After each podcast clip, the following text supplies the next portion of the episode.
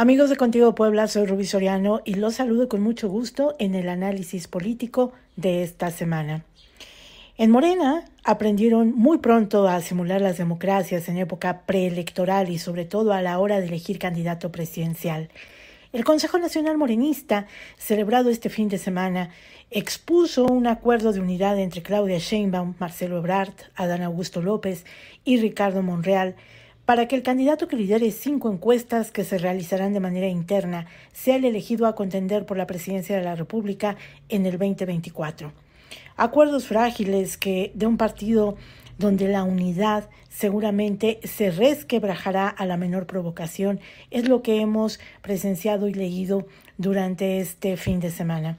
Si es que las mediciones se hacen a la usanza morenista, donde su opacidad para mostrar metodología y cifras son el talón de Aquiles, podemos prever lo que va a ocurrir una vez que gustan irse por el dedazo simulado.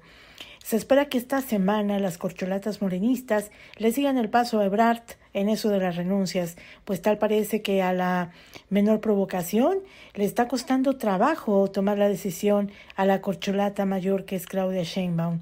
El reflector político, sin duda alguna, se centra en los eh, aspirantes morenistas a los que Mario Delgado les ha garantizado un piso parejo que difícilmente se dará, dadas las circunstancias de una alta polarización interna que se vive en el partido presidencial. Los actos anticipados de campaña se han centrado en la jefa del gobierno capitalino y el secretario de Gobernación, Augusto López, quienes vienen operando a toda manga ancha con el cobijo de gobernadores, diputados y senadores que han hecho toda una exhibición de campañas disfrazadas con el uso de recursos públicos. Si bien personajes como Marcelo Ebrard surgen para intentar equilibrar una contienda donde a todas luces la cargada gubernamental y partidista irá con las simpatías presidenciales, hay corrientes de la base morenista que ya se alistan para sumarse al incómodo de la contienda, que por supuesto pues es el ex canciller.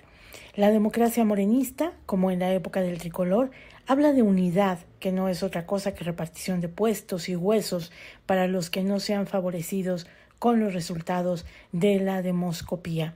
Ni por equivocación en Morena se asumirán resultados si estos no son previamente palomeados por el gran elector, es decir, por Andrés Manuel López Obrador, quien desde Palacio Nacional y con toda la plataforma de recursos y apoyos desplegará la banderola de salida para el posicionamiento de la candidata o candidato morenista que resulte beneficiado con la unción presidencial. Así son los tiempos en México, amigos, con una democracia simulada o, como dijo Mario Vargas Llosa, con el regreso de una dictadura perfecta. Soy Rubí Soriano y nos escuchamos en la próxima. Me pueden seguir en mis redes sociales como arroba Rubí Soriano y como arroba los alquimistas del poder. Nos escuchamos amigos. Síguenos en Facebook y en Twitter. Estamos contigo Puebla.